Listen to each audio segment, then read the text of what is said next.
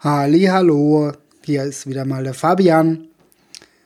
Heute möchte ich mit euch mal über das Thema Deadlines sprechen und warum ich persönlich Deadlines für so extrem wichtig halte. Überlegt euch mal, was wäre das Leben wert, wenn es keinen Tod geben würde? Ich weiß, das ist jetzt ein extremes Beispiel, aber überlegt wirklich mal, was wäre, wenn es kein Tod geben würde? Du hättest nie Wert für irgendwas. Du würdest nichts wertschätzen, weil du könntest alles immer machen. Es gäbe keine Begrenzung. Und das wiederum bedeutet, dass du keinen Wert daraus ziehen kannst.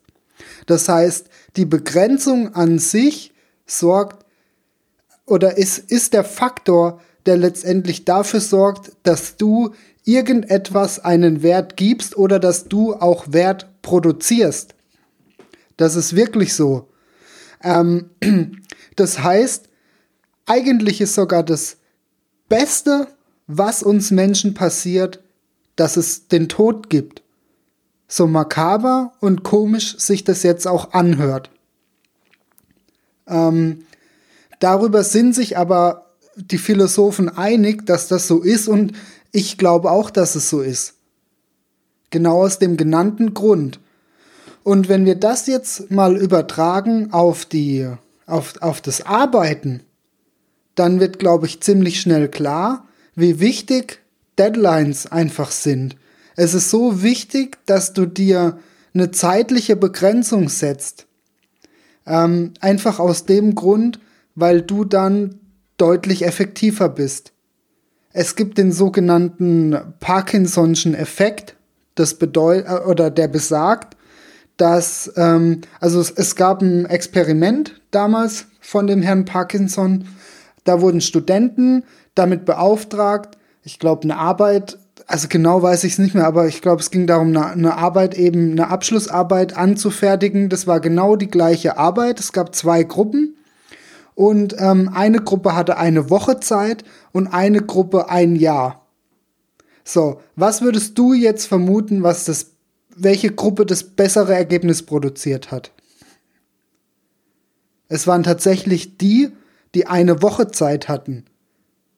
Warum? Warum ist das so? Ganz einfach, wir brauchen den Zeitdruck. In dieser einen Woche waren die Studenten deutlich produktiver, deutlich fokussierter und effizienter und konnten dadurch ein besseres Ergebnis abliefern. Sorry, ähm, so paradox sich das auch anhört, aber ich möchte dich einfach mal dazu ermutigen, das auch auszuprobieren, dass du dir realistische, aber dennoch strenge Deadlines setzt. Das wäre so meine Vorgehensweise, die ich dir mit auf den Weg geben kann. Das heißt, ähm, ich hatte es in einem vorherigen Podcast auch schon mal erwähnt, dass du dir wirklich nicht allzu viel Zeit lässt. Also sag nicht, das will ich heute erledigt haben, sondern sag, das will ich in den nächsten drei Stunden weg haben. Zum Beispiel, je nach Tätigkeit. Ähm, und dann wirklich Beast Mode abarbeiten, durcharbeiten, ähm, dich nicht stören lassen. Es gibt verschiedene Methoden. Vielleicht, je nachdem, wie lange das natürlich dauert, ist es auch sinnvoll, eine Pause zu machen. Du kennst vielleicht die Pomodoro-Technik. Ähm, das bedeutet, oder die, die Technik basiert auf einem Prinzip, dass du eine Stunde lang arbeitest und dann zehn Minuten Pause machst wieder eine Stunde arbeitest, zehn Minuten Pause machst. Oder dass du eine halbe Stunde arbeitest und fünf Minuten Pause machst, halbe Stunde arbeitest, fünf Minuten Pause machst. Ähm, der Hintergrund ist der, dass du durch das Entfernen von deiner Tätigkeit, also du musst oder du solltest dann wirklich auch was komplett anderes machen, wie zum Beispiel, wenn du jetzt am Schreibtisch bist und was erstellst, dann gehst du die fünf Minuten raus auf den Balkon und ähm, schaust die Vögel an oder so. Ähm, genau, dass du da komplett raus bist, weil dann gehst du wieder mit anderer Kreativität und Schaffenskraft an die Sache ran und bist motivierter. Also so die Theorie. Das musst du natürlich für dich oder solltest du für dich ausprobieren, was halt im Endeffekt ganz gut funktioniert. Aber ähm, ja, das äh, möchte ich dir einfach mal so mit auf den Weg geben und dich dazu ermutigen, dass du da ein bisschen ausprobierst, was du so an ja, effizienzsteigernden Methoden noch durchführen kannst. ähm, das hört sich jetzt ein bisschen blöd an. Ich meine damit natürlich keine Drogen zu nehmen, sondern ja, Techniken einfach aneignen. Ähm, da es noch viel mehr. Ich werde dir mit Sicherheit jetzt auch künftig noch viel mehr Techniken vorstellen.